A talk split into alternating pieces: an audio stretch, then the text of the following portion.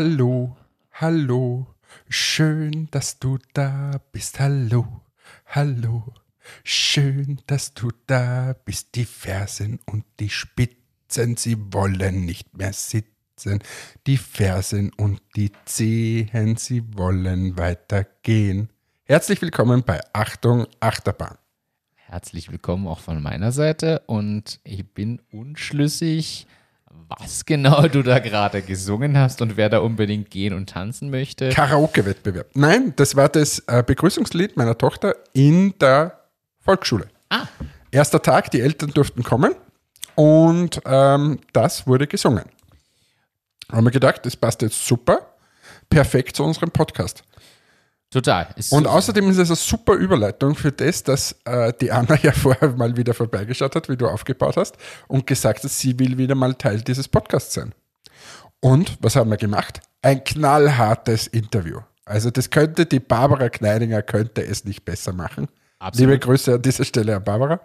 Ähm, und ich habe ein investigativ extrem hochwertiges Interview mit meiner Tochter Anna geführt. Das könnte quasi auch Markus Lanz gemacht haben. Ja, so war's. Ja, ich fand es sehr süß und unterhaltsam. Ist das jetzt die Stelle, an der ich das schon reingeschneide oder kommt das erst zum Schluss? Ich bin jetzt unschlüssig und kann deinen Blick nicht. du hast das schon reingeschnitten. So, und so, hallo, wir begrüßen ganz herzlich meine kleine Tochter, die liebe Anna. Hallo, liebe Anna. Hallo. Du möchtest uns heute erzählen, wie dein Schulstart war. Ja, Also, liebe Anna, wie geht's dir denn jetzt in der Schule? gut. Viel Hausaufgabe. Viel Hausaufgabe hast du und wie heißt deine Frau Lehrerin? Anderle Elke. Die Anderle Elke. Möchtest du sie grüßen an dieser Stelle? Sagst liebe Grüße, Frau Anderle oder so? Liebe Grüße, Frau Anderle. Sehr gut. So. Und jetzt erzählst du uns noch, was ist das Schönste an der Schule? Spaß haben. Mit wem hast du Spaß? Iris. Mit der Iris, das ist deine beste Freundin, oder? Genau. Und neben der sitzt auch, oder? Ja. Und wer hat es möglich gemacht, dass ihr nebeneinander sitzt? Der Papa. Genau. da war ich der Schnellste. Ich war wie ein Deutscher, der das Handtuch hingelegt hat, war nur am ersten Tag mit zwei Schultaschen unterwegs, oder? Aha. Genau. Also, liebe Anna, wir wünschen dir alles Gute in der Schule. Bleib weiterhin so brav, mach weiterhin brav die Hausübung. Und jetzt sag noch irgendwas Nettes an unsere Zuhörerinnen und Zuhörer. Danke fürs Dabeisein. Okay, danke. Tschüss, Baba. Tschüss. Ja, das war aber mal so richtig nett, oder? Das war tatsächlich wirklich investigativ. Markus Lanz kann es nicht besser. Und Äh, du hast da schon wieder die Fäden im Hintergrund. Äh, Ich war der Handtuchdeutsche. der Handtuch. Du bist die Klasse gestürmt und hast dein Handtuch auf irgendeinen Stuhl geworfen. Ja, ich habe als erster drei Eltern weggetaucht, mit einen in den Schwitzkasten genommen und dann mich hingesetzt. Wenigstens gibst du es zu. Ja, die Deutschen geben es ja nie zu, dass sie die Handtücher einfach so hinlegen. Nito. Bist du so einer, der in der Früh aufsteht? Nein, weil du kennst mich, ich bin kein Frühaufsteher und also selbst für einen guten Platz am Strand würde ich nicht so früh aufstehen. Aber ich muss jetzt hier was sagen und wenn meine Mama zuhört, die wird mir anrufen und das kannst du doch nicht im Podcast erzählen. Ich erinnere mich auch an einen Urlaub mit ihr am Roten Meer und sie ist Frühaufsteherin tendenziell. Sie ist wirklich sehr früh aufgestanden, um uns zwei wunderschöne Liegen zu reservieren. Dann wiedergekommen, dann irgendwann sind wir aufgestanden, Frühstück gegangen und hatten halt dann unsere Liegen damals. Muss ich jetzt so zugeben, war so, ja. Und ich war natürlich froh, weil ich habe ja davon profitiert, weil wir dann schöne Liegeplätze hatten. Im Grunde genommen muss ich aber ehrlich sagen, eigentlich ist das ja ein diskutabler Ansatz. Na, ist indiskutabel. Äh, sorry, liebe Grüße an deine Mama. Aber mich ärgert das immer, wenn ich da ans Pool gehe oder an den Strand und das ist alles voll. Ja, die Deutschen sind schneller als die Österreicher. Ja, das stimmt. Das äh, war auch klar. Ich möchte das Szenario hier übrigens skizzieren. Ausnahmsweise sitzen wir mal nicht in einem unserer Büros, sondern haben es tatsächlich mal geschafft, in den heiligen Hallen von dir wieder hier Platz zu finden. Und ich sitze einem untypischen Hannes gegenüber. Wieso? Du wirkst erstens etwas entspannter als sonst. Ich weiß nicht, ob das daran liegt, dass wir eben nicht im Büro sitzen und zwischen zwei Terminen und Dingen das Ganze machen. Oder du hast einfach resigniert, man weiß es nicht. In meinem Leben resigniert. Und ich starre auf einen Braunbären. Das ist mein neues Shirt. Mein Shirt aus Amerika. Es ist ein cooles Shirt, ist aber auch untypisch, weil in letzter Zeit habe ich dich eher in dunklen Oberteilen gesehen. Ja, ich, ich werde jetzt extravagant. Du wirst jetzt, also. Na, aber was, was heute tatsächlich, Shirt, ja. Dankeschön, was tatsächlich anders ist, ist, dass ich extrem verschnupft bin. Weil diese ständige Reiserei und Klimaanlagen und warmes Klima und dann wieder kalt und so, das macht mich fertig. Also es ist ja schon schwierig genug, wenn du in Österreich oder Deutschland das verbringst. Aber wenn du ständig herumreist, so wie ich, das, macht mich fertig. Jetzt bin ich nächste Woche wieder in, in Los Angeles. Dazu die Klimaluft, die komische Trockene im Flieger und so. Ja, also ich bin komplett verschnupft. Es tut mir leid, äh, dass ich hier mit der nasalen Stimme agiere. Ist auch gut, dass du mir das erst sagst, nachdem ich dann hier war und dich drei Stunden lang abgeknutscht habe. Ja, ein bisschen schmusen. es kehrt mehr geschmust. Ja, so, was reden wir? Äh, Was reden wir heute? Also es geht heute um grüne T-Shirts mit braunen Bären vorne drauf. Nein, wir haben hier ein paar Themen. Ich würde gerne mit einem Thema einsteigen, was wir jetzt schon zweimal angekündigt und verschoben haben. Weltraumtourismus. Richtig. Also ich wollte noch mal fragen, wie schaut's denn da aus? Nein, tatsächlich mit dem Thema Team. Und ich finde, das ist einfach auch so ein bisschen, wir haben über so viele Dinge schon gesprochen und äh, auch Kategorien immer wieder gehabt, aber wir haben eine Kategorie länger nicht aufgezeigt und die könnten wir ruhig mal wieder einfügen. Step by step legst du los. Step by step machst du es groß. Wir haben alles Mögliche schon beleuchtet, von der Ideenfindung bis sonst wohin. Aber eine Sache ist aus meiner Sicht vielleicht ein bisschen zu kurz gekommen. Wir haben zwar über das Gründerteam gesprochen, aber das Team als solches nie groß beleuchtet. Und da gibt es ja sogar wissenschaftliche Literatur dazu, da gibt es Coachings für Methodiken rauszufinden, was man selber ist, etc. Und ich dachte mir, wir Wie können was man selber ist. was für eine Eigenschaft man hat, die man dem Team beisteuern kann. Wir kommen gleich dazu. Aber Okay. ich dachte mir, wir könnten mal beleuchten, was, was braucht man denn in einem Team? Was macht ein Team aus, damit man wirklich erfolgreich sein kann oder worauf sollte man achten? Und ich finde, das ist nämlich gerade in der Unternehmensaufbauphase oder der Teamaufbauphase in einer Abteilung wichtig. Denn, ich fange mal so an, es, man braucht ja nicht zehn Rampensäuer. Das bringt ja nichts außer Konkurrenzkampf.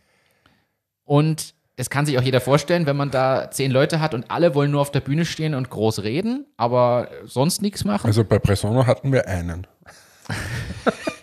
so, aber es ist ja auch, es ist ja hilfreich, dass man das ein bisschen einschränken kann. Denn wenn du zehn Leute hast, die alle quasi die gleichen Fähigkeiten und Fertigkeiten haben, mag das zwar schön ausschauen, bringt dich aber als Team nicht voran. Und ich dachte mir, wir sprechen über dieses Thema mal aus unserer praktischen Erfahrung. Vielleicht kannst du da auch ein bisschen was einstreuen aus der Historie, noch vor deiner unternehmerischen Tätigkeit. Und könnte mir, könnte mir denken, dass das vielleicht für viele ein, ein entspannender Einblick ist. Ja, dann fangen wir an. Grund- Wie fangen wir an? Ist wieder top vorbereitet.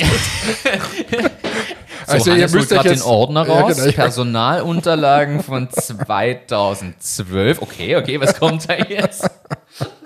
Nein, leider nicht. Also ist super, dass du mich da so reinlässt, aber fangen wir mal an, wieder aus dem Gedächtnis. Was willst du jetzt von mir hören? Naja, was, fang, also ich fange mit einer kleinen Erklärung an. Grundsätzlich sagt die Literatur, dass es verschiedene Charaktere und Eigenschaften braucht, um ein Team möglichst performant aufzustellen. Da gibt es zum Beispiel das Modell nach Belbin. Sehr Wahnsinn, du hast dich vorbereitet, oder? Ja, ich habe auch einen Test mal gemacht bei der Andrea, die ich ja über dich kennenlernen durfte, äh, aus, aus früheren Zeiten. Und die hat mich ja durchaus ähm, mit ein paar Sessions gecoacht und mir damals auch geholfen, ein bisschen mehr zu wissen, okay, wo sind denn meine Schwächen in Eigenschaften, an was sollte ich arbeiten? Und unter anderem kamen da auch die Teamrollen nach Belbin vor mit einem entsprechenden Selbsttest. Okay, und, Und- was sagt er? Naja, das, das möchte ich jetzt hier heute nicht mehr offenlegen. Nein, also, es gibt verschiedene Rollen. Zum Beispiel, wie gesagt, es gibt verschiedene Ansätze, aber Teamrollen nach Belbin sind so, dass es da in Summe neun Rollen gibt tatsächlich. Und es gibt zum Beispiel, ich nenne jetzt nur mal ein Beispiel, Es gibt den Macher. Der Macher ist der, der stressresistent ist, der was voranbringen will, der äh, möglichst schnell Ergebnisse haben will. Meist hat er aber den Nachteil, dass er zum Beispiel ungeduldig ist. Großer Vorteil ist aber, er sieht dieses Hindernis nicht als Hürde, sondern als Herausforderung, die man überwinden kann. Dann gibt es die Rolle des zum Beispiel des, des Mitspielers. Das ist einfach jemand, der quasi im Team agiert, diplomatisch ist, auf alle hört und die Sachen mit umsetzt, in der Kommunikation hilft. Es gibt dann den Spezialisten, der auf Fachwissen getrimmt ist zum Beispiel, hat den Nachteil, dass er sich absolut in Details verliert, aber natürlich extrem viel Wissen in seinem ganz speziellen Fachgebiet hat und was natürlich wichtig ist, um irgendwas umzusetzen. Und so gibt es verschiedene Rollen. Wir können jetzt hier natürlich gerne alle durchdiskutieren, aber es, es gibt mal einen Einblick, dass man mal hinterfragen sollte aus meiner Sicht, wen habe ich im Team? Was macht diese Person aus? Und jetzt nicht nur fachlich, sondern wie sind die drauf? Introvertiert, extrovertiert, wo sind die Stärken und Schwächen? Und wer fehlt mir vielleicht an mancher Stelle? Ja, und da können wir vielleicht auch ganz grundsätzlich herangehen zwischen äh, Männern und Frauen zum Beispiel, wenn man mal diese äh, Thematik anspricht. Gibt ja viele Teams, die oder Entwicklerteams, wo nur Männer drinnen sind. Ich glaube auch, dass, dass das ganz wichtig ist, dass es durchmischt ist. Ja. Also, dass, dass du nicht ausschließlich Frauen, ausschließlich Männer hast oder so, sondern dass es ein gemischtes Team ist und dass, dass da die, die Stärken einfach eingebracht werden, die Frauen mit sich bringen und Stärken mitgebracht werden, die Männer mit sich bringen. Also, Oder andere Geschlechter. oder andere Geschlechter. Wir sind da immer offen für alles. Äh, aber trotzdem, also es ist ja in der Regel männlich oder weiblich. Und ähm, ja, gibt es ja viele, viele positive Eigenschaften, die Frauen einfach mitbringen. Äh, auch von der Denkweise und, und das vernetzte Denken, äh, das analytische Denken und so. Also, und ich kann nur sagen, es hat immer nicht geschadet, wenn, wenn, wenn da gut, eine gute Mischung drinnen war. Finde ich einen guten Punkt, an den hätte ich zum Beispiel jetzt gar nicht gedacht. Das ist wieder perfekt vorbereitet von dir. Ja, was, was ich übrigens, was man, ja, es gibt die unterschiedlichen Rollen, was, wenn man es jetzt nicht so akademisch anlegt, dann würde ich sagen, jede Person hat gewisse Stärken, die es mitbringt. Und das ist gerade jetzt ein Startup, oder fangen wir anders an, wenn du in ein großes Unternehmen kommst, wirst du eingeteilt, bist nachher Einkaufsperson oder du gehst ins Produktmanagement und ins Marketing und so und da bist du und egal ob das jetzt gut oder schlecht ist, wirst du ja eh ausgewählt, aber irgendwie die Entfaltung ist nicht so möglich. Ich glaube, die Chance, was kleine Unternehmen haben, ist, dass man die Person dann mal einstellt. Man muss ja sowieso mehrere Disziplinen abdecken, weil es gar nicht anders geht. Und da kann man sich noch unglaublich entwickeln und auch schauen, ob äh, ob man vielleicht die Stärke woanders hat. Ich sage jetzt mal, du fängst im Marketing an und wechselst, wechselst dann aber vielleicht in den Verkauf, weil dir das mehr liegt ähm, oder du dich dort ausprobieren magst und so weiter. Ich glaube, das ist so eine Riesenchance von Startups, dass man Sachen mal zulässt und nicht sagt, ja, aber du habe ich eingestelltes Marketing und jetzt bleibst du da, egal ob deine Stärken so oder so sind. Und das entwickelt sich natürlich auch. Ja. Also das ist so ein Thema. Und ein zweites Thema, was mir extremst auffällt, ganz ehrlich, am meisten ist mir eigentlich bei Presono aufgefallen, aber äh, ich merke es jetzt natürlich auch bei, bei Metix oder bei anderen Unternehmen, wo ich, wo ich ein bisschen Einblick habe, ist ein ganz anderes Modell und ich war nicht vorbereitet, aber ich habe jetzt nachgesehen, welches Modell das ist, weil sonst klingt das. Und das ist Tuckman und oder wie auch immer, Tuckman, äh, wie auch immer man es äh, ausspricht. Und zwar geht es da, das ist auch eines der wenigen Modelle, die man tatsächlich aus dem Studium gemerkt habe. Und wenn man da ein bisschen äh, drauf achtet, wird man drauf kommen, dass das tatsächlich extrem stimmt. Und zwar gibt es vier Phasen von Team, wie sich ein Team entwickelt im Prinzip. Und das ist das erste, also es heißt Forming, Storming, Norming, Performing. Und diese vier Phasen durchlebt sozusagen jedes Team. Das heißt, wenn man es mal durchgeht, am Anfang formiert sich dieses Team. Du stellst einfach ein paar Leute, gibst ihnen einen Raum, dann formiert man sich und man testet sich ab. Na, wer kann denn das, wer kann das, denn der eigentlich? Und es bilden sich sozusagen kleine Grüppchen, es bilden sich erste Konflikte und so Klickenbildung und so weiter. Und es wird ein bisschen mühsam, das ist diese Storming-Phase. Und nach dieser Storming-Phase kommt die Norming-Phase. Das heißt, dann rauft man sich zusammen und sagt, so, so geht es jetzt nicht, dass wir dauernd streiten. Jetzt schauen wir mal, was machst du, was mache ich, wie grenzen wir das ab und so weiter. Sogenannte Norming-Phase. äh, man, man führt Verhaltenskodexe ein, man macht Spielregeln aus und so weiter. Und dann kommt man in diese Performing-Phase und äh, das Team funktioniert hat unglaublich gut.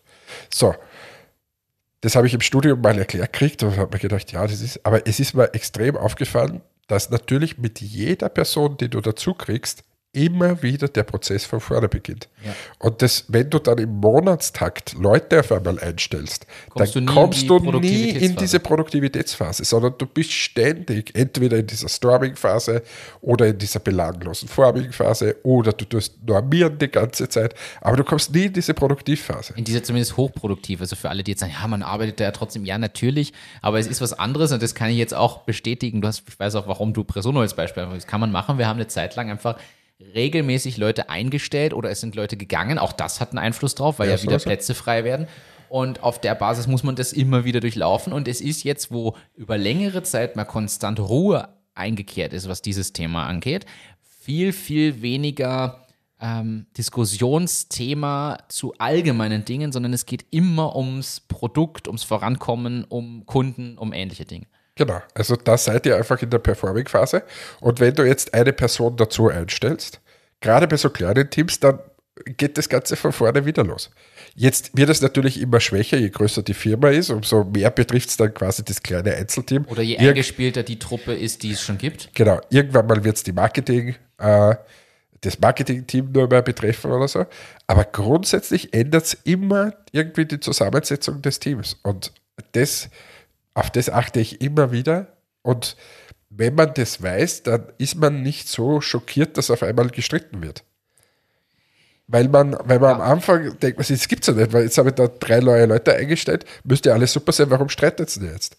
Und das ist ein ganz normaler Vorgang, weil dann, oder streiten halt, aber Diskussionen entstehen. Das ist diese Storming-Phase. Und wichtig ist, dass man dann in die, in die Norming-Phase auch übergeht und sagt, so, okay, dies, diese drei neuen Leute, die müssen wir jetzt auch irgendwie Wo ist deren Platz besser jeweils? integrieren oder, oder reglementieren auch teilweise. Und dann kann wieder performt werden. Also ich finde, dieses Modell ist wirklich eines der wichtigsten. Und bei kleinen Teams, die ständig wachsen, wachsen, wachsen, sind das die größten Herausforderungen. Absolut. Und ich finde, du sprichst da einen spannenden Punkt an. Und jetzt kommen wir tatsächlich gerade vor wie bei Lanz und Precht schon wieder. Aber du sprichst einen pa- spannenden Punkt an, denn diese, also wir haben jetzt schon gesagt, es gibt verschiedene Charaktere, verschiedene Rollen im Team, die man einnehmen kann oder sollte oder auch auf die man achten sollte. Es gibt dann diese Teamentwicklung und da spielt natürlich die Unternehmenskultur mit rein. So wie du das, das ich glaube, das letzte oder vorletzte Mal auch gesagt hast, dass du gesagt hast, hey, es gibt bestimmte Grundregeln, die möchte ich hier jetzt mal aufstellen. So Norming. und so. Genau, so und so wird das nicht gemacht. Und da spielt natürlich die Kultur rein. Und deshalb muss man auch sagen, ist es leichter, wenn du mal ein etabliertes Team bist und dann kommt eine Person dazu. Da ist das alles schon geklärt. Da sind diese Regeln klar. Da sind die, die Themen über lange Jahre schon gelebt. Wenn du das frisch machst, ist es schwierig. Wenn du jetzt für vier, fünf Jahre das gleiche Team hast, was in gewissen Rahmenbedingungen agiert, was die Grenzen schon ausgelotet hat, dann kommt wer dazu, der übernimmt ja diese Kultur. Das heißt, je gesettelter das Team ist in der Unternehmenskultur, umso leichter tun sich neue auch das zu übernehmen. Gleichzeitig ist da genau ein Risiko, wenn man nämlich eine Kultur hat, die vielleicht nicht 100% so ist, wie man sie gern hätte, die sich aber so eingeschleift hat und man auch zu spät draufkommt, ist es halt nicht so leicht, diese umzuwälzen, nur weil man eine neue Person, einen neuen Input reinholt. Und ich glaube, das ist schon was. Also man sieht, wie vielschichtig eigentlich dieses Thema ist, weil es nicht nur die drei, fünf oder zehn Leute sind, die da sitzen, nicht nur die eine neue Person oder die zwei. Es ist so ein vielschichtiges Thema. Wo steckt die, die Runde gerade, wenn du wen neuen reinschmeißt oder wen Ja, es, es kommt dann auch dazu, wenn du zum Beispiel spricht man sich dann oft leicht von aus, wo man dann sagt, ja, aber da musst du viel härter durchgreifen und da musst du am Anfang gleich schauen, dass das so und so ist. Du bist ja am Anfang oft auch froh, dass irgendwer mit dir diesen Käseweg geht. Ja. Also es ist ja teilweise ein Wahnsinn, was wir da aufführen. Äh, du musst viel arbeiten, kriegst meistens weniger bezahlt als mit einem großen Unternehmen, äh, trinkst weniger Kaffee, sondern musst schauen, dass, dass du irgendwie das weiterkriegst, hängst viel mehr drinnen, alles viel unsicherer und dann soll es auch noch strenger sein und so. Also das ist schon so ein Thema, was schwierig ist und was so in der Entwicklung ähm, ja nicht einfach ist, würde ich jetzt mal behaupten. Jetzt, jetzt da, darf ich auch ein paar Menschen führen und ich versuche mich da auch regelmäßig weiterzuentwickeln, weil es wahrlich keine einfache Aufgabe ist. Wenn du jetzt neben unser Team, äh, in unserem Team ist es so, dass es äh, zum Beispiel die Anna gibt oder die Angie, die jetzt mit mir schon sehr, sehr lange dieses Unternehmen äh, aufbauen und begleiten.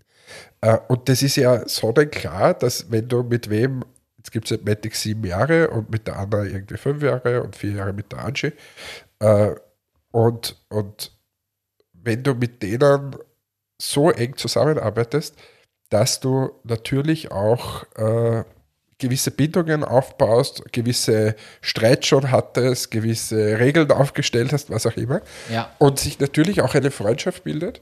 Und jetzt kommt da wer neuer dazu und der, für den ist das natürlich schwierig. Warte mal, wie, wie gibt es? Warte mal, der, jetzt hat der Chef da quasi, äh, hat da Freundschaften im Unternehmen oder einen ganz engen Draht dazu. Das, das glaube ich schon, dass das schwierig ist. Und trotzdem möchte ich mir das zum Beispiel nicht nehmen lassen. Ja. Also, weil es, ich fände es auch komisch, wenn es anders wäre. Also ist ja logisch, ich, ich, ich kenne noch die, die Momente, wo, wo und ich im Lager gestanden sind, komplett fertig und wirklich durch die schwersten Krisen von Athletics gegangen sind, Ja. als Beispiel. Und äh, das, das ist auch so ein, ein Teamentwicklungsthema, was, was sicher nicht leicht ist. Das ist absolut richtig. Und ich finde, das zeigt aber gut auf, also das sind ja genau die Themen. Was jetzt auch noch mit reinspielt, ist ja, du hast es nämlich jetzt am, am Rande ein, angeschnitten, wer diese Führungsposition plötzlich hat als Gründerin oder Gründer oder Teamführungskraft, formulieren wir es mal so. Uns hören ja jetzt hier nicht nur Gründerinnen und Gründer, sondern auch Manager oder TeamleiterInnen und so weiter nicht jeder, der diese Rolle einnimmt, hat das ja, macht das ja im Alter von 40, 50 nach schon 20 Jahren Führungserfahrung und Aufbau, sondern gerade wenn man was neu aufbaut oder den nächsten größeren Schritt geht, kommt man in die Situation und hat null Erfahrung. Du hast mir ja sehr viele Insights gegeben, wie es bei dir damals bei Scheuch zum Beispiel gewesen ist, als du in eine gewisse Führungsverantwortung gekommen bist. Ich war völlig überfordert, als ich plötzlich Führungsverantwortung hatte. Und da muss man auch reinwachsen, wo ich heutzutage über Dinge lache, wie ich das damals, also was ich da mir zu Herzen genommen habe oder wo ich mich schwer getan habe, würde ich heute ganz anders handeln. Und natürlich habe ich hunderte Fehler gemacht oder Dinge falsch gemacht, weil ich noch gar nicht in dieser Erfahrungsposition war oder, oder gewusst hätte, wie ich reagieren soll. Und ich glaube, da muss man auch sagen, dass jeder dazu stehen kann und auch wissen sollte, jeder macht bestimmte Fehler oder lernt diese Dinge. Man muss nicht in diese Position kommen und dann sagen, so, jetzt muss ich alles richtig machen oder ich bin sowieso, das ist meins, sondern das ist völlig normal, dass man sich da finden muss selber. Also ich glaube, der, der größte Fehler, wir haben ja auch oft über das gesprochen, aber der größte Fehler ist, wenn man in so eine Position kommt, dass man sich selbst für zu wichtig erachtet und glaubt, man muss irgendwas ändern. Die Leute vergessen, dass, die, dass man ja in eine gewisse Position kommt, weil man so ist, wie man ist. Und also ich äh, weiß nicht, weil ich wahrscheinlich sogar schon mal erzählt habe, aber wie ich äh, Marketing- und Kommunikationsleiter bei Scheuch geworden bin, äh, keine Ahnung, 26 Jahre oder so, jedenfalls sehr jung, dachte ich, ja, jetzt muss ich was ganz, muss ich alles ganz anders machen, muss irgendwie ganz besonders und so. Das war der größte Blödsinn aller Zeiten. Also es hätte gereicht, einfach ich zu sein, mit meinen Fehlern, mit meinen guten Sachen. Ja, das, das reicht vollkommen. Und dann bist du auch authentisch und dann, dann führst du auch natürlich ganz normal, ich sage immer führen durch Vorbild, dann bist du auch ein Vorbild und ja, du brauchst dich nicht, jeden Tag verstellen und das darf man und das darf man nicht. Natürlich wächst man in eine gewisse Reife hinein, das ist eh klar, aber das kommt ja auch mit der Zeit einfach. Aber, aber sonst dieses ständige Verstellen und so, das ist, glaube ich, ein Fehler, den viele machen. Ja, und weil man dann wieder in Coachings und Kursen irgendwas hört, was das Idealszenario vielleicht sogar wäre, und dann will man plötzlich so sein und ist null authentisch, genau wie du sagst. Gleichzeitig bin ich schon der Meinung, dass man kontinuierlich sich hinterfragen sollte oder auch Situationen reflektieren sollte, um dann zu beurteilen, ob man sich nicht irgendwo verbessern kann auf irgendeine Art und Weise und äh, sich das einfach mal anschauen sollte, weil natürlich muss ich die Möglichkeit haben, selber zu hinterfragen, wie habe ich mich verhalten und war das wirklich der richtige Ansatz in der Situation? Natürlich sollte man authentisch sein. Es gibt aber viele Situationen, wo man nachträglich vielleicht auch drüber sinniert und drauf kommt, okay, hier muss ich mehr Grenzen aufzeigen, aber auf eine authentische Art. Ich, man muss seinen Weg finden. Und das geht, glaube ich, aber nur durch Erfahrung und auch Fehler, die damit einhergehen. Ja, ich habe gerade geschneuzt im Hintergrund, sorry dafür. Ähm, aber ich habe einfach keine Luft mehr bekommen. Und ich habe mir gedacht, bevor ich jetzt hier vom Sessel falle, schneuze ich Ist, ist gut, ja. Ist gut. Äh, ja, 100% d'accord. Also man findet dann eh seinen Weg. Aber wenn man von vornherein schon so reingeht und sagt, boah, ich werde jetzt hier der Salesleiter vom Startup XY und jetzt muss ich so und so sein. Schwachsinn. Ganz normal. Einfach überlegen, weiter arbeiten. Oder ich werde jetzt, ich bin jetzt der große Geschäftsführer. Auf meiner Visitenkarte steht jetzt Geschäftsführer und ich habe keinen Angestellten derzeit. Ja, eh. Und?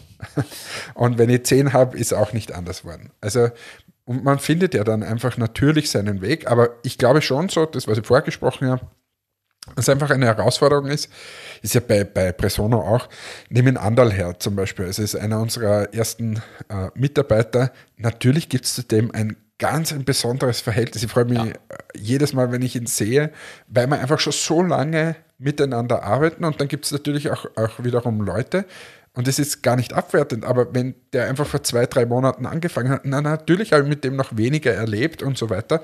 Und das ist dann schon oft mal ein bisschen eine Schwierigkeit, wie geht man denn mit dem einen und mit dem anderen um, dass sich der eine nicht bevor oder benachteiligt fühlt. Und ähm, das ist so eine Challenge, die, die ich ein bisschen habe.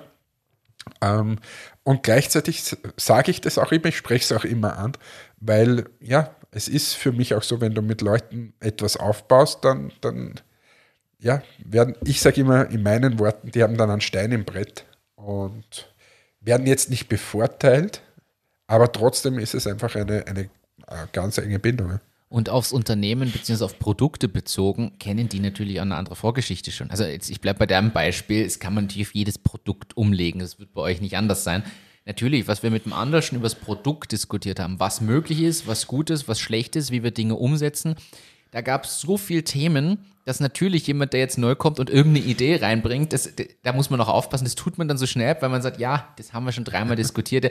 Das ist gar nicht böse gemeint, aber wozu soll ich es noch ein fünftes Mal diskutieren, wenn ich schon wirklich genau das mehrfach mit Leuten über die Jahre durchdiskutiert habe? Das ist dann gar nicht Dann böse sind ja auch mitgewachsen, diese Leute. Das muss man auch sagen. Genau. Also es entwickelt sich ja auch jeder mit. Also ähm, ich bringe ja oft immer das, äh, wir sitzen jetzt sogar genau in dem Raum, wo das damals war, äh, wie die, die Anna bei uns begonnen hat ähm, und sie da den ersten Tag reingekommen ist. Also ich glaube, der ist alles runtergefallen und hat sich gedacht, wo bin ich denn hier gelandet? Ähm, und wenn wir uns das heute anschauen, was quasi der Job jetzt von der Anna ist, ähm, dann hat sich das halt unfassbar verändert und äh, leitet unsere komplette Supply Chain, das Lager und so weiter. Ähm, ist irre. Oder nimm eben, weil ich vorher die Angie angesprochen habe, ja, die hat begonnen quasi im Sales ähm, und, und da haben wir gesagt, ja, äh, probieren wir das mal, ob das funktioniert. Dann äh, über, über Umwege, jetzt ist unsere Akademieleiterin, äh, entwickelt unsere Produkte äh, eigentlich mit auch im Hintergrund ein Team an, an Trainern und so weiter, macht viel im E-Commerce, ist ja ganz was anderes. Darum habe ich vorher gesagt, lasst das zu, aus meiner Sicht, weil, weil sich die Leute ja auch äh, entwickeln. Und, und das ist ja auch, glaube ich, das Schöne für Personen, die quasi an so einem größeren Risiko teilhaben. Weil wenn du jetzt zu einem großen Unternehmen wie der Post gehst oder so und du bist dort für Marketing XY zuständig, so dann wirst du jetzt nicht wahnsinnig die Karriere in den nächsten drei Jahren machen. Stimmt. Also du vielleicht wirst irgendwann mal der Abteilungsleiter, wenn, wenn alles gut geht und so. Und Jahre später kannst vielleicht mal ähm, der Chef vom Marketing werden. Wobei meistens wirst du es eh nicht, weil die internen Leute ziemlich wenig zählen in so großen Unternehmen. Muss man immer von externen wenn dazu holen. Und das ist genau der Unterschied zu so Hochrisikogeschichten in einem Startup, wo du echt sagst, hey, geh mit mir ein Stück des Weges, wir haben einen großen Haufen vor, mach einfach das, was dir Spaß macht, wo du gut bist und jetzt packen wir mal gemeinsam an. Wichtig ist hier natürlich, und jetzt sind wir bei der Führung angekommen, also das ist heute eine Folge. Äh, Ja, du hast das Thema Ja, aufgemacht. passt ja auch. Und jetzt kommt, werde ich schon langsam warm. Also dreh's ja nicht ab. Nein, also man muss natürlich diesen Leuten auch diesen, diesen Freiraum geben, sich da zu entwickeln. Ich nehme jetzt das Beispiel Sophie bei uns zum Beispiel. Die haben wir damals nach einer der War eine Studentin von mir. Genau. Äh, Studentin ähm, hat ein Projekt gemacht von der FH, die für Presono ein Projekt gemacht haben und bei der Abschlusspräsentation, sie dran war zum Präsentieren und da auch äh, gut abgeliefert hat, hast du dich zu mir umgedreht und gesagt, die sollten wir uns holen. So, sie braucht einen Praktikumsplatz. Wir haben gesagt, das wäre genau die richtige für den Bereich. Und dann hat sie bei uns angefangen als Praktikantin am Anfang, ist an der Seite von anderen Personen, die schon mehr Erfahrung hatten dort, also jetzt nicht nur von uns, sondern im Team gab es ja mehr Leute, daran geführt worden und hineingewachsen in das Thema und hat wirklich im Kleinen angefangen mit ein bisschen Kundenbetreuungsthemen und ist heute noch bei uns und ich bin super froh, dass sie da ist und das macht und handelt 90 Prozent aller Kunden und Kundenprojekte jetzt und hat sich natürlich im Laufe der Jahre entwickelt, was sie kann. Das, was, was sie jetzt an Workload hat, hätte sie sich selber vor zwei Jahren wahrscheinlich gar nicht zugetraut, dass sie das locker handeln kann. Aber sie ist da genauso Ja, das ist ja der Riesen-Benefit, bleiben wir bei der Vieh. Ja. Ähm, der, der, der zweite Weg wäre ja gewesen, sie geht in ein Unternehmen hier in der Umgebung und fängt dort im Produktmanagement Marketing an. Meistens extrem Junior, Junior, Junior. Da machst du mal die ersten zwei Jahre wenig bis nix. So. Und dann kommt es sehr darauf an, ob du irgendeinen Mentor oder so hast, der dich in der Firma entwickelt. Sonst, was ist es? Und jetzt äh, schau dir mal, oder ich kann ja das aus Erfahrung sagen, bei allen meinen Studienkolleginnen und, und ich kenne da viele auch aus anderen Jahrgängen, die sind dann da versumpert teilweise in, in, in diesen Abteilungen, da müssen sie sich was anderes suchen, dann werden sie irgendwann mal schwanger.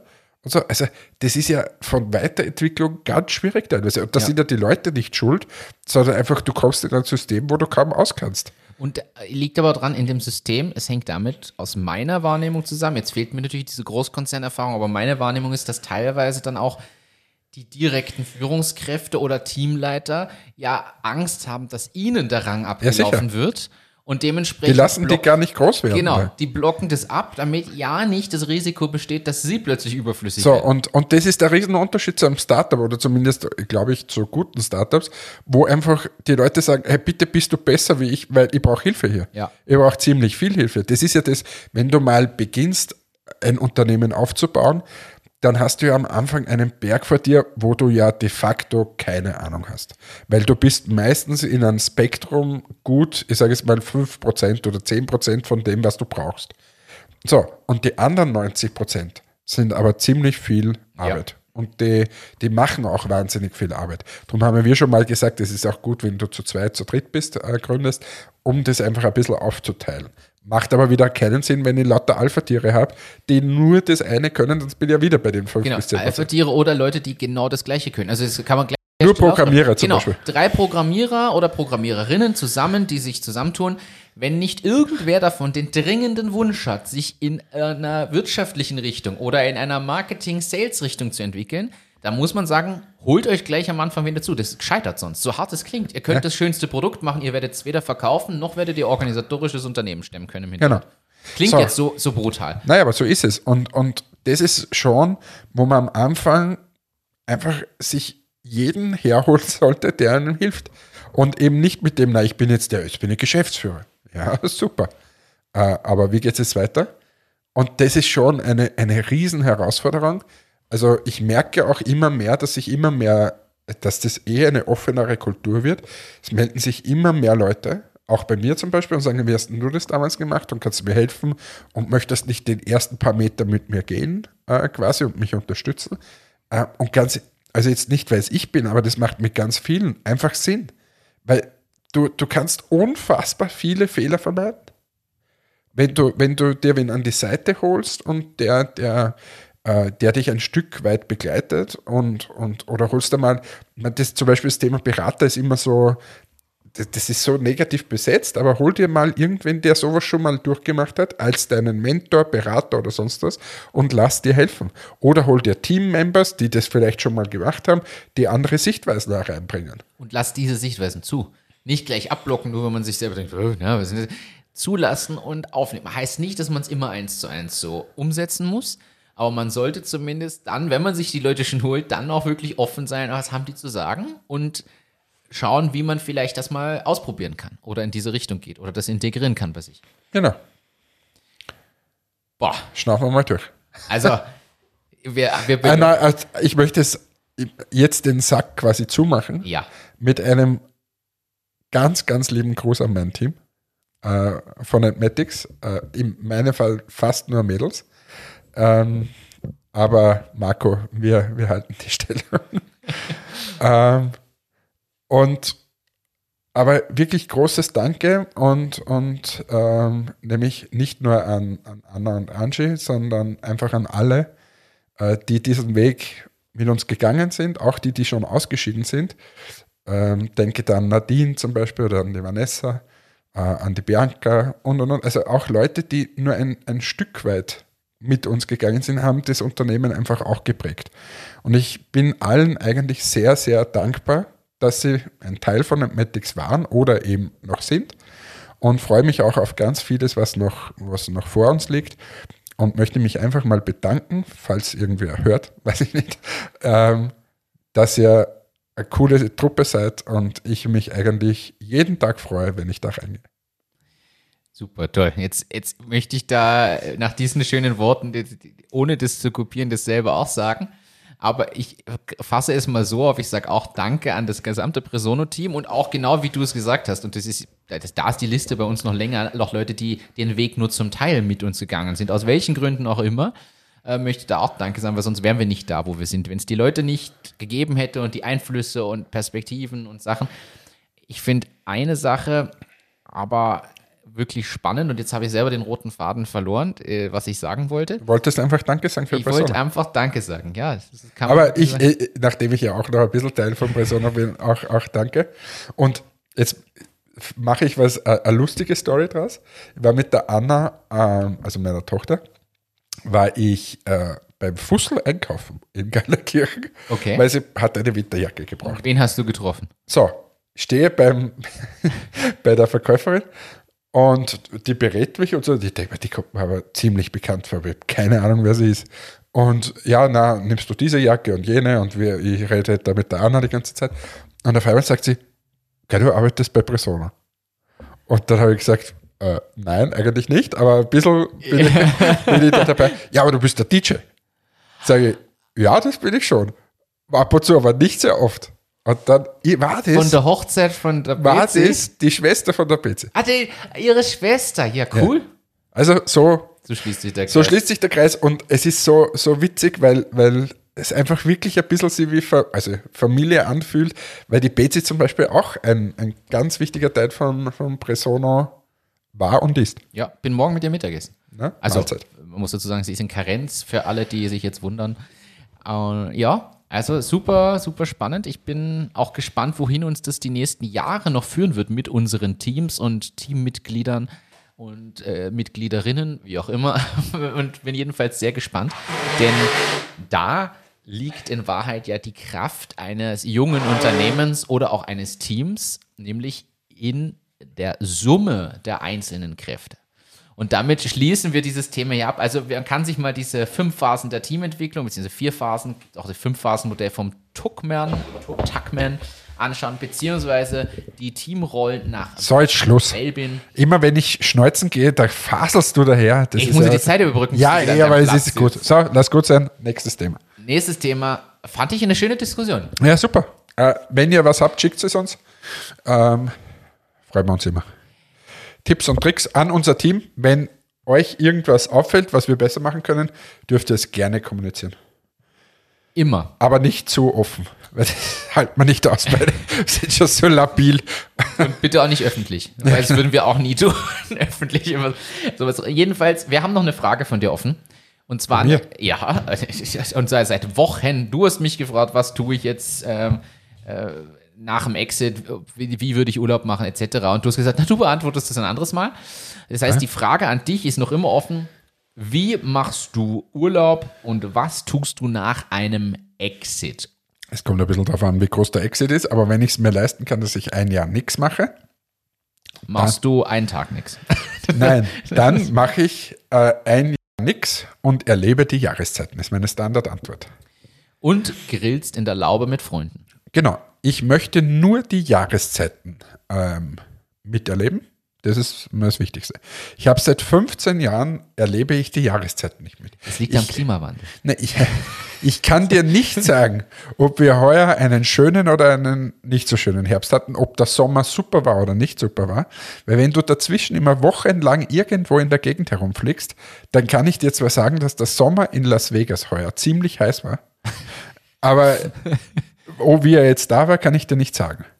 Ja. Oder jetzt im Herbst, ich war jetzt äh, eine Woche in Orlando, da war es wunderschön, Ich kann dir aber nicht sagen, ob es jetzt hier nicht so schön war und habe dieses Gefühl nicht. Ich komme da hierher, alles ist irgendwie, äh, die Blätter sind braun und so. Und dann denke ich, wow, äh, Gut, der Herbst hat jetzt hier, also normalerweise dauert der Herbst ja nicht nur eine Woche. Ja. In dem Fall war das hier gefühlt jetzt diese Ja, ja, es wird immer weniger und natürlich, mir, mir fehlt nicht alles, aber es ist schon immer schwierig, wenn du die ganze Zeit, so wie jetzt, das fliege ich schon wieder fort, ich kriege das so nicht mehr mit. Und das geht mir ja schon seit 15 Jahren so. Und darum möchte ich gerne mal am 1.1. beginnen und wirklich ein ganzes Jahr bis am 31.12. einfach nur die, die Jahreszeiten so ein bisschen miterleben. Ich würde auch nicht aktiv genießen quasi oder auch aktiv erleben. Nicht nur so Ja, genau. auf dem Weg einfach- ins Büro irgendwie. Einfach mal rausgehen und so, boah, heute ist aber ein hässlicher Tag. So richtig neblig oder so. Weißt und auch das Thema Büro. Ich gehe ins Büro, irgendwie sitze ich von einem Besprechungsraum im nächsten oder schaue in, in den Computer rein, kriege ja gar nicht mit, ob es da jetzt draußen regnet oder nicht. Also ist vielleicht keine typische Antwort, aber ich möchte gern ein Jahr die Jahreszeit nennen. Und dann würde ich ähm, wahrscheinlich anknüpfend an dem, was wir vorher gesagt haben, ähm, gerne jungen, frischen Unternehmen äh, einfach ein Stück des Weges Begleitung anbieten. Also wenn irgendjemand 51% seines Unternehmens abgeben will, Hannes steht bereit. Die anderen 49 kaufst du, oder? Nein, aber das macht mir richtig Spaß. Ja. ja, Dinge weiter aufbauen, Wissen weitergeben. ja genau. Also ich habe auch kein Problem, das Wissen weiterzugeben. Gibt es ja viele, die das dann nicht machen oder irgendwie das Netzwerk nicht einsetzen. Wobei ich gut finde, dass das trotzdem eine offenere Kultur in der Richtung wird. Zum Glück. Ja, weiß ich, nicht, weiß ich nicht. Also ich bin da zu wenig in dieser, in dieser schickimicki. Startup, Bubble, Bubble. äh, dass ich das jetzt wüsste. Äh, ich kann immer nur von mir ausgeben und bei mir hat sich nichts geändert. Ich bin immer sehr offen in der Kommunikation. Kann ich dir recht geben, ja. Kann ich bestätigen. Dass du das bist. Okay, das ist doch eine schöne Antwort. Jetzt haben wir allen äh, sehnsüchtigen Fans und Faninnen hier beantwortet, worauf sie alle noch gewartet Es haben. gibt keine Fans. Ich habe keine Fans. oh, da würde er. Nein, also jetzt Ja, okay, es sind Hooligans, aber Die Ultras, die Hannes Ultras. Frage, was glaubst du? Braucht es Zoom nach einer Pandemie noch? Ja, ich entdecke bei mir immer mehr, dass mir das einfach immer mehr Spaß macht. Ich finde das super. Videoshows. Ja, einfach dieses, dieses, also zum Beispiel, ich telefoniere immer ungern, Und machst lieber Video. lieber Videotelefonie. Und de, de, das verschwimmt, das finde ich super. Also, dass das immer mehr verschwimmt. Und, und was ich schon, ich streue dann jetzt immer wieder auch so Live-Termine an. Ähm, einfach um, um nochmal abzuholen, irgendwie so das Gefühl. Aber, aber grundsätzlich ist eher Videotelefonie super. Ja, weil es einfach breit akzeptiert ist und man sich viel, viel Zeit trotzdem sparen kann. Ich glaube trotzdem, dass es diese Live-Termine auch weiterhin braucht. Unbedingt. Weniger als früher vielleicht, aber Aber ist was der trotzdem wichtig. international ist es einfach, es ist so angenehm. Es spart so viel Zeit. Und es Geld. ist irgendwie, ist es, ist es akzeptiert worden überall, dass es so ist. Ich kann, eine Story. Ich habe bei CVS in Amerika, einer der größten äh, Drugstore-Chains, die es da gibt, ähm, bin ich mal rübergeflogen, hat uns CVS angerufen, nämlich, äh, wann war das, vor zwei Jahren oder so. Ähm, ja, Sie können nächste Woche kommen. So, wenn du das weißt, die, die sitzen da bei Posten, ähm, passt. Übrigens, das ist eine Reisestory, falls du den Button drücken willst. Aber weiß nicht, ob du das so schnell beisammen hast. Naja, das glaubst du, aber Hannes Reisestories. Also, ich mache weiter hier. Die rufen an, nächste Woche kommst du. Passt. Was machst du? Du gehst rein, buchst einen Flug. Ziemlich günstig, wenn man so kurzfristig bucht. Ironie Ende. Ironie Ende, äh, 3000 Euro, glaube ich, oder so. Weiß ich nicht mehr. Oder zweieinhalb. Economy. Nicht irgendwie. War Höhepunkt, nix Pandemiepreise. Gut, zahlst du da halt zweieinhalb oder keine Ahnung, für das, dass du dann nach Boston fliegst. Hotel, super günstig. Zahlst nochmal ziemlich viel. Für drei Tage hingeflogen. Ähm, nämlich nur für diesen einen Termin. Weil, wenn, wenn sie dir Audienz geben, darfst du für 20 Minuten dorthin fliegen. Wir haben es auch gefragt, ob es möglich wäre mit Videocall. Und na, es wollen persönlich sehen. Passt. Gut, dann lande ich dort. Ähm, gehe an dem einen Tag, wo ich lande, nächster Tag wäre dieses äh, Meeting gewesen, Oder na, komme am Vortag an, schlafe, stehe am nächsten Tag auf, gehe, fahre zu einem CVS, schaue ich mir an, weil ich möchte einen Store-Check machen, habe diesen Tag eigentlich geplant gehabt, Store-Check, Jetlag ausschlafen, nächster Tag Meeting machen, heimfliegen. Äh, stehe beim CVS, habe da auf einmal WLAN, auf einmal kommt Absagetermin. Kein, kein E-Mail oder so, sondern einfach der Termin wurde abgesagt. Dann habe ich meine, meine äh, Agentin dort, also die, die diesen Kontakt hergestellt hat, habe ich geschrieben, sage du, äh, da ist der Termin abgesagt, das ist ja morgen, ich bin da jetzt extra hergeflogen, das ist nicht ideal. Ja, na, sie prüft es. Passt, haben dort angerufen, ja, na, ist so. Er hat keine Zeit, er kommt nicht. Dann hat sie ihm erklärt, sag ich, erklärt dem jetzt bitte, äh, ich meine, entschuldige, ich bin daher geflogen, das ist schweineteuer, äh, das ist super frustrierend. Das war um 12 Uhr oder 1 Uhr mittags ungefähr. Dann hat er gesagt, ja, passt, äh, in einer Stunde können Sie kommen für 20 Minuten. Und du So, musstest sehen, dass ich du innerhalb bin, von einer na, Stunde ich bin bist. eine Stunde dort wirklich mit dem Auto entfernt gewesen. Ich habe dort am Parkplatz, habe ich Uber gerufen, habe mich in das Uber gesetzt und bin dorthin gerast. So, Das heißt, du hast dem Uber-Driver auch gesagt, äh, jetzt muss sein. Jetzt. Der hat genau 20 Minuten Zeit. Wir sind dorthin gekommen, dort hat die Agentin schon gewartet. Dann kam der, hat uns empfangen für 20 Minuten, haben den Termin gemacht, fertig, alles gut, haben uns noch auf die Schulter geklopft. Und jetzt kommt's. Zwei Monate später war er nicht mehr Einkäufer. oh. oh. das ist frustrierend. Aber, aber die, die Frage ist, was machst du? Also ganz ehrlich, was machst du, wenn, wenn die sagen, du kommst jetzt hier, du kriegst die Chance, du kannst pitchen und so weiter? Ja, natürlich. nimmst du- Natürlich nimmst du diese Chance, weil du dich an diese Chancen hältst wie an jedem Strohhalm. Das ist, ja, das ist ja bei uns dasselbe, wenn ich sage, ich suche Investment und auf einmal kriege ich die Chance, bei einem US-Investor zu pitchen, vor Ort live vor drei Leuten. Dasselbe- Fliegst du hin? Ja, natürlich. So. Und das ist mittlerweile, das sehe ich viel rigoroser. Da sage ich, na, äh, per Video. Ja. Und die finden das auch okay. Das ist inzwischen Das akzeptiert. ist ja akzeptiert. Früher war das nicht akzeptiert. Und darum finde ich das super. Für diesen Termin, wenn der Termin super war und so weiter, dann sage ich gern, ich komme mal rüber. Ja. Wobei die das eh nicht mehr wollen. Aber das ist sinnvoll. Aber alles andere ist nicht sinnvoll. stimme ich dir zu. Ich sehe es auch so jetzt bei uns zum Beispiel für mehrere Ersttermine, weil du häufig das Problem hast, beim Ersttermin gleich alle Entscheidungsträger oder relevanten Personen, ich sage jetzt mal Produktmanager, Vertriebsleiter, Marketingleiter, Geschäftsführer an einen Tisch zu bringen. Und dann hast du auch mal zwei oder drei Termine. Früher sind wir auch dreimal hingefahren für einen Ersttermin, wo ich heute sage, ja, machen wir es online und dann finden wir schon einen Termin für ein gemeinsames Zusammenkommen später. Also sehe ich ähnlich, aber Zoom selbst forscht natürlich an dem, was sie machen, weil die Nutzung trotzdem sinken wird. Und sie wollen sich etablieren für Online-Veranstaltungen. Das heißt, immer mehr für so Online-Events, dass sie da wirklich als Tool der Wahl mit mehreren Austrittsräumen und Co. eingesetzt werden, wo man ja sagen muss, dass sie echt gute Möglichkeiten bieten, in so eine Richtung zu gehen. Finde ich gut. Also nur um hier auch den offiziellen Teil äh, zu sagen. Wir haben das letzte Mal Elektroautos besprochen. Wusstest du schon, es gibt jetzt ein österreichisches Startup, das ein Elektroauto baut? Das heißt, es gibt bald eine österreichische Automarke. Österreichisches Tesla. Quasi. Alveri Falco heißt es. Habe übrigens letztens, bevor wir jetzt da einsteigen, gehört, die deutsche Automobilindustrie, oder was nur VW, weiß jetzt nicht mehr die Zahl, hat vor der Krise irgendwie und vor ähm, Elektrogeschichten irgendwie 4 Millionen äh, Autos im Jahr gebaut.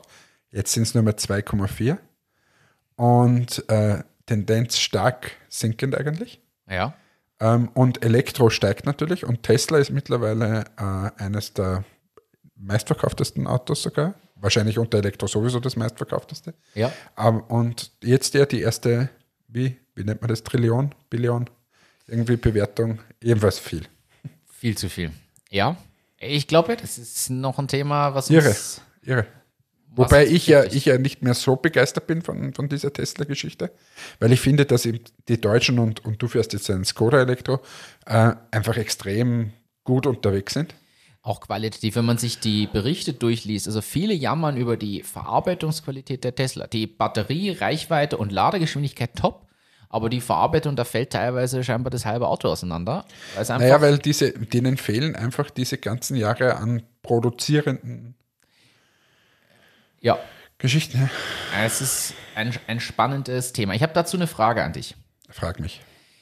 Ich habe mir online ein Produkt bestellt. Sei jetzt mal dahingestellt, was. Ich habe Nicht Entmatics, sag's dazu. Es ist nicht Entmatics gewesen. Nein, ich habe mir ein Produkt bestellt, was als neu beworben wurde. Also da war ein Countdown auf der Website vorher und es ist vorher gab es die Version 3.0 und sie haben schon einen Countdown gehabt und man wusste, okay, jetzt muss jetzt kommt scheinbar Version 4.0. Ich wollte eigentlich das 3.0 bestellen, habe den Countdown gesehen und mir gedacht, jetzt bestelle Was ich für ein Produkt? Whoop ist ein, ist ein Fitnessarmband, um es ganz simpel zu machen. Man kann viel mehr, lassen wir, lassen wir jetzt außen vor. Ich hab's noch immer nicht, also habe aber auf der Website diesen Countdown gesehen, habe dann mit der Bestellung gewartet und mir gedacht, naja, wenn ich es bestelle und kaufe, dann nehme ich gleich das Neuere. Und jetzt ist für mich die Frage, wie siehst du das, wenn ein neues Produkt vorgestellt wird und das heißt, das ist jetzt verfügbar, dann bestellst du und zwar innerhalb der ersten Minuten. Und natürlich waren da viele Leute, die bestellt haben, das glaube ich sofort. Und dann sagen sie dir, ja, das dauert jetzt mindestens acht Wochen, bis du das hast. Ist das, also so, kann man sich dann ein bisschen veräppelt fühlen und sich denken, also nicht mit auf Apple bezogen, sondern verarscht zu Deutsch fühlen? Darf man das und einfach sagen, hey, das ist einfach nur Geldmache, was ihr hier tut?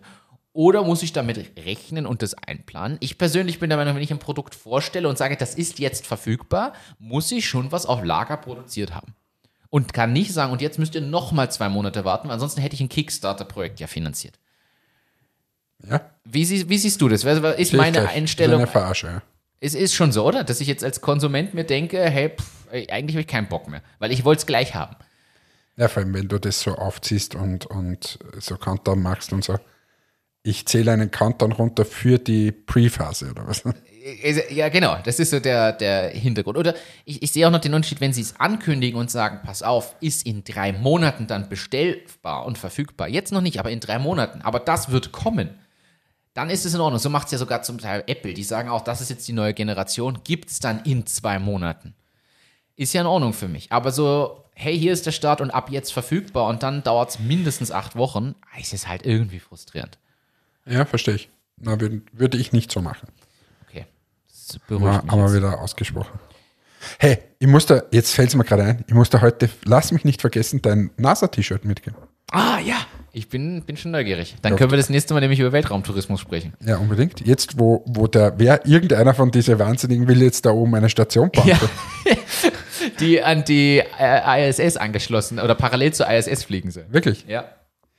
Aber habe ich das letztes Mal schon erzählt, dass die, dass die Amis es einfach können, zu präsentieren? Ja. Du hast von deinem Erlebnis in Orlando. Mit dem Space Shuttle. Das, Ja. habe ich, das war so geil. Ich muss das jedem erzählen, weil das war so gut gemacht. Also die können einfach die Präsentation. Die, dieses Gänsehaut-Feeling, die, das können die Am- Amis einfach. In, in Österreich wer, gehst da rein, das, das Space Shuttle und vielleicht erzählt dir irgendwer was dazu. Und das war so richtig der Spannungsbogen. Ja, sowas braucht man. Aber die investieren halt auch in sowas. Bei uns ist so, ah, soll ich da wirklich Geld reinstecken? Mhm. Also jetzt, nachdem wir jeden Tag mit Präsentationen zu tun haben, kenne ich die Diskussionen, ja. Da geht es um was Besonderes und dann ist schon, ja, hm, ich weiß nicht. Und ein paar haben es verstanden, ein paar Firmen. Also ein paar Firmen sagen, ja, na, da muss man mal einfach einen auf dicke Hose machen und das bleibt dann aber auch im Gedächtnis. Ja. Ist schon spannend. Macht man mit Persona auf dicke Hose? Fragezeichen. Willst du das vielleicht mal auf die Website stellen? Machen Sie mal auf dicke Hose.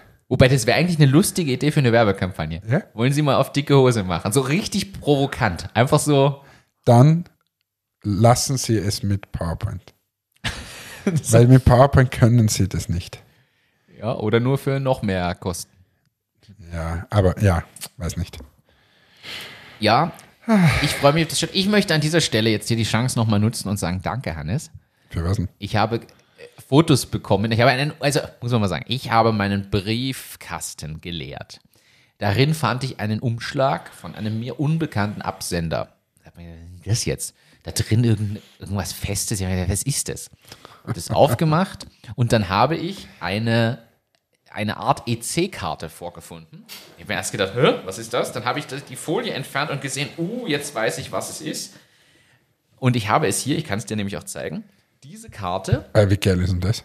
und das ist ein USB-Stick. Ich kann das Geil. nämlich da so rausklappen. Also ich habe hier eine Art EC-Karte, für alle, die das jetzt in, in einem Audiomedium sich nicht vorstellen können, EC-Karte und da ist dieser Chip quasi so seitlich zum Rausklappen und man hat den Anschluss einer SD, nein, eines, eines USB-Anschlusses sogar. Geil. Und erstens, cooles Werbeding, finde ich, wenn man so Medieninhalte hat Ja. als Karte. Und darauf Fotos und ein Video. Ich habe es übrigens noch nicht gesehen. Ich habe dir Fallschirmspringen. gesagt, schick mir das Video, aber ich bin noch nicht dazu gekommen.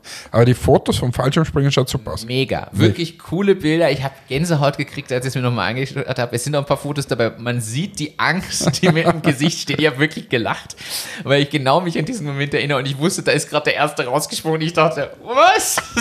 Aber ich habe es dir erzählt, wie letztens im Flieger gesessen bin, äh, in Wien gelandet und da ist in diesem Riesenflugzeug da aus Amerika, ist gestanden, sie sind gerade bei 3150 Metern und so. Dann habe ich rausgesehen und habe gedacht, du bist so irre.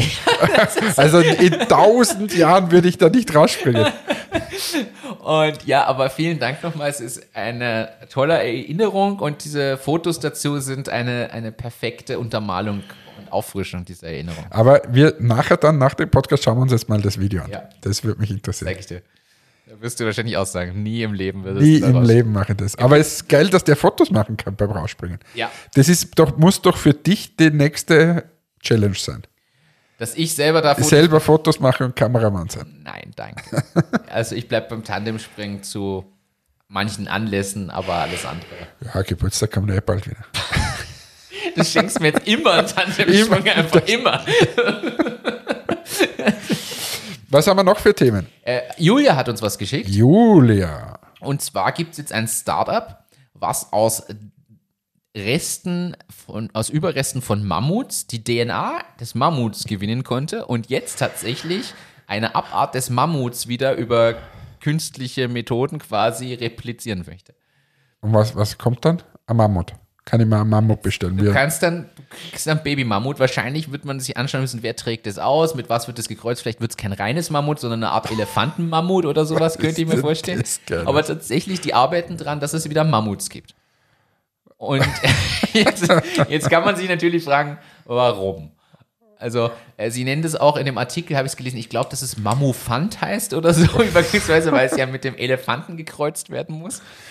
Weil wir haben ja keine komplett anderen irre. Tiere in Aber jetzt, ist ja. ich, ich versuche mal zu realistischeren Themen kommen. Ich habe gestern ausnahmsweise mal wieder Höhle der Löwen ge geschaut. Uh. Und da war ein, ein, ein Startup, Ja. echt geil. Die projizieren in einer Lagerhalle deinen Grundriss deines Hauses auf dem Boden und haben dann so Pappwände und Pappstühle und so, wo sie quasi dir zeigen, wie das Raumgefühl ist Das ist aber cool. Und so geil. Also ich habe mir das gedacht, das ist so gut. Ähm, und da kostet, zahlst du pro Stunde, eine Stunde kostet 500 Euro. Und äh, die meisten, irgendwie wird es billiger. Ich glaube, drei Stunden, was so im, in der Regel ist, sind 1300 Euro. Nur, äh, das ist ja nichts beim Hausbau.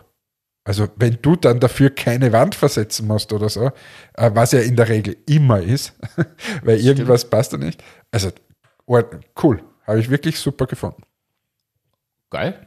Das ist wirklich, weißt du noch, wie das heißt? Äh, habe ich wieder vergessen. Weiß ich nicht mehr. Also ich merke mir ja keine Namen, aber jedenfalls Höhle der Löwen, einfach nachschauen. Okay. Und eingestiegen sind Maschmeyer und Judith Williams gemeinsam. Weil sie sagen, sie machen sehr viel mit Immobilien und darum hat ihnen das Spaß gemacht. Finde ich cool. Und dann war noch ein anderes Startup und zwar eine Seife, äh, die blau ist ähm, und die, Rosa wird. Na, du, du seifst dich ein Ja. und die geht bewusst nicht einfach von der Hand, dass du mal siehst, wo du dich eigentlich gewaschen hast und dann musst du dich extrem gut waschen, dass du das wieder wegkriegst. Um den Hygienegedanken da ist es gegangen. Aber Rosberg zum Beispiel hat das getestet und der hatte ganz blaue Fingernägel nachher. Das war ein bisschen schwierig. Und der Dümmel wäre dann eingestiegen, aber den wollte sie nicht, weil sie will in Apotheken und nicht in Drogerie. Und darum hat sie den, den anderen da genommen. Ich vergesse immer die Namen. Weil ich nicht verstehe, wieso man in die Apotheke will und nicht in die Drogerie. Weil sie es um 15 Euro verkaufen will, die Seife. Und in der Drogerie kauft doch kein Mensch eine Seife um 15 Euro, wenn daneben um 99 Cent versteht. Das stimmt, aber gleichzeitig würde ich ja lieber über Masse gehen als über den Einzelkäufer, weil wer kauft denn Seife in der Apotheke? Also, Ja, wirklich nur die. also Ja. Ja Aber, ist halt okay. so, aber habe ich ja gesehen. interessant. Aber ich glaube, diese ganzen Hygienesachen, die werden jetzt wieder ein bisschen abnehmen. Weil in Wahrheit, man wird sie schon brauchen, aber die Leute sind so satt von dem und sie wollen es einfach Das, nicht mehr. du bist müde, dieses Thema zu hören. Ja, genau. muss man ehrlich so sagen. Ich habe neulich noch was mitbekommen. Ich zitiere jetzt mal kurz dich. Lampen, lass uns über die Lampen sprechen. Erinnerst du dich? Na. Ja, waren bei, boah, was, zwei Minuten, zwei Millionen oder die Höhle der Löwen? Luke Roberts, die Lampen. Hä? Du weißt es wirklich nicht mehr. Ich habe das sogar auf Insta gepostet, weil du so begeistert von den Lampen warst. Das waren diese Designerlampen. Die haben dich total fasziniert. Ähm, Du äh, weißt es muss nicht. extrem gewesen sein. Also man merkt, wie nachhaltig diese Begeisterung vor anderthalb Jahren war. Die haben jetzt einen Exit gehabt. Wurden für einen nicht genannten Betrag verkauft an irgend. Ja, aber habe ich damals schon anscheinend gewusst, dass sie geil sind. Du hä- hättest investiert auf Basis deiner Spürnase und ja, also wer Investment-Tipps braucht, sollte sich auch an Hannes wenden. Genau. Oder einfach Gewürze kaufen.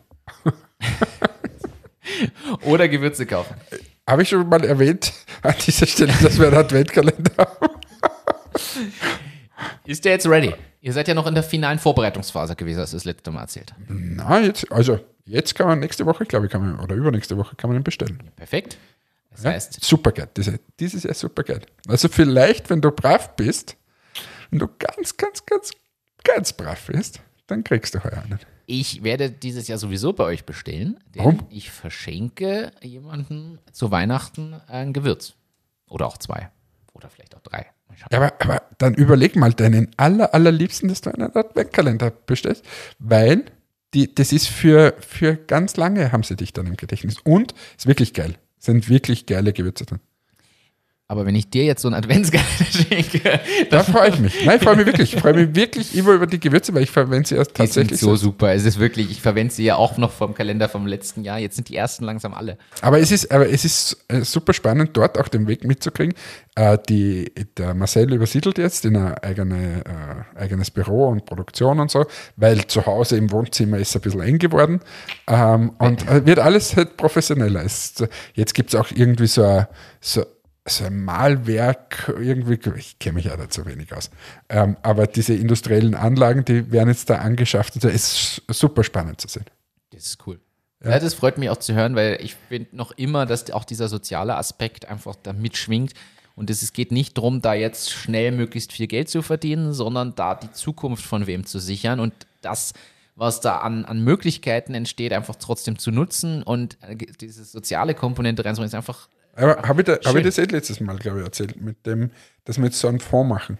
Pro Glas geben wir was weg, machen so einen Fonds, wo wir eben Leute unterstützen. So. Weil, wie gesagt, dieses Soziale ist uns einfach extremst wichtig. Drum, also kauft euch nicht den Adventkalender von irgendwas, weiß ich nicht, was da alles gibt, sondern, also entweder kauft ihr ihn von Amorelie oder Cook and Grill. Oder beides. Ist, Ich- Liebe geht durch den Magen, sagt man. richtig. Ich würde beides machen. Die scharfen Gewürze fürs Kochen und das andere für andere scharfe Momente. Alter, denn? Das ist halt wieder ein, ein Rhetoriker. Ja, da. Das, das wäre ja sogar noch eine Überleitung zum letzten Thema. Sex. Was hältst du persönlich Bin von, dafür. von Deepfakes? Ist es das, wo, wo das Video so verändert wird, dass man glaubt, dass das eigentlich der gesagt hat? Genau, also So Deepfakes- Varoufakis Anfang. Varoufakis, Thema vom Böhmermann zum Beispiel, wo Videos verändert werden und das fängt an mit einfach dem Gesicht. Da reichen ein paar Fotos von dir und ich kann dich in beliebig andere Körper mit deinem Gesicht reinsetzen und dafür sorgen, dass du plötzlich Dinge sagst, die du nie gesagt hast. Und das wird genutzt, primär muss man sagen, im Erotikbereich. De facto werden Pornos verändert und irgendwelche Laiendarsteller genommen, aber die Köpfe von Prominenten raufgesetzt und teilweise kann man scheinbar den Unterschied so nicht mehr einfach erkennen. Und jetzt ist natürlich die Frage, Aber dein geschultes Auge schon. also ich habe da stundenlang ich da geforscht zu dem Investigativ. Ich muss Ja, aber ist aber ohne Witz, das kann schon zu einem Problem werden. Also wenn du dir die Varoufakis-Geschichte anschaust, Ja. also für alle, die das nicht so am Schirm haben, Varoufakis, glaube ich, damals Premierminister von Griechenland, Ja. zu einer, zu einer wirklich schwierigen Zeit, wo Griechenland also ein bisschen Geld gebraucht hat. Und äh, dann gab es quasi im Netz einen, einen Auftritt von dem Varoufakis, wo er eine Rede gehalten hat und wo er quasi gesagt hat, so quasi, ich lasse mir von den Deutschen nichts sagen, so irgendwie wird ein anderer Wortlauf und hat gleichzeitig den Stinkefinger gezeigt. genau. So, und dann gab es eine Schalte, zu Günther Jauch, der damals noch jeden Sonntag eine, eine äh, Talkshow hatte. Und Günther Jauch hat, oder eben seine Redaktion hat das eingespielt und hat gesagt, Herr Varoufakis, wir helfen Ihnen quasi gerne, aber wie können Sie sich so benehmen in der Öffentlichkeit? Das ist bis zur Merkel gegangen.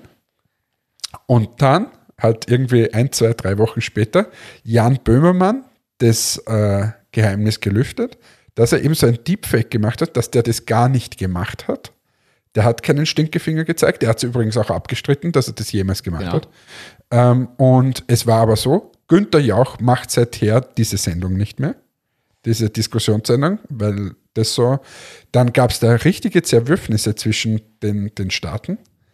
Also da sieht man mal, was man mit sowas eigentlich anrichten kann. extrem. Ich finde es super gefährlich. Da kann viel, jetzt äh, können ja auch, erst recht in Zeiten, wo alles online zugänglich ist. Jetzt sagst du mal, ja, ja, die Live-Schaltung mit deinem Notar ist möglich, um Entscheidungen zu treffen, plötzlich, per Kamera. Und vor der Kamera sitzt aber nicht du, sondern du mit einer Software, wo plötzlich der Geschäftsführer gezeigt wird oder der Entscheidungsträger, der plötzlich irgendwas sagt, aber ist es gar nicht. Also da ist ein Riesenrisiko drin. Was ist denn eigentlich, äh, spricht Face ID drauf an? würde reagieren. Würde sicher reagieren. Na gut, na, kommt drauf an, Face ID registriert ja dreidimensionale Darstellung. Äh, Also im Sinne von, du kannst ja der Face ID auch nicht ein Foto von dir zeigen, geht nicht. Der braucht 3D-Darstellung, außer du nutzt elektrostatische Ladungen, um den 3D-Sensor zu verwirren. Kann man machen mit einem aufgeladenen Luftballon an Haaren reiben, auf den Sensor halten, danach ein Foto von dir zeigen, dann entsperrst dein iPhone. An alle Hackerinnen und Hacker da draußen. Ähm, aber grundsätzlich wird der 3D-Scan genommen, das heißt, es würde Deepfake nicht reichen. Das ja, aber, heißt, aber, das alles mal mitzudenken, das ist schon ein Wahnsinn. und die Frage, die aber in diesem Erotikbereich gestellt wird, ist ja auch, ist es nicht ethisch ein Problem? Denn jetzt könnte irgendein, ich sage jetzt mal irgendein Stalker, ein sexuell ein gestörter, also psychisch gestörter sexueller Triebtäter, der so auch noch Stalker ist und irgendwen gern hätte, könnte natürlich sich jetzt ein Video bauen über Deepfakes mit ein paar Fotos von der oder demjenigen und auf dieses Material quasi seine sexuelle Lust ausleben. So, jetzt kann man noch sagen, naja, lieber das, als dass derjenige übergriffig wird in der realen Welt und irgendwas macht. Ja, gleichzeitig ist es ja trotzdem ohne Einwilligung der Person plötzlich gibt es quasi erotisches, pornografisches Material. Ohne dass die Person das gemacht hätte, aber es ist trotzdem das Gesicht oder die Züge drauf. Und erklär mal wem, das ist nicht echt.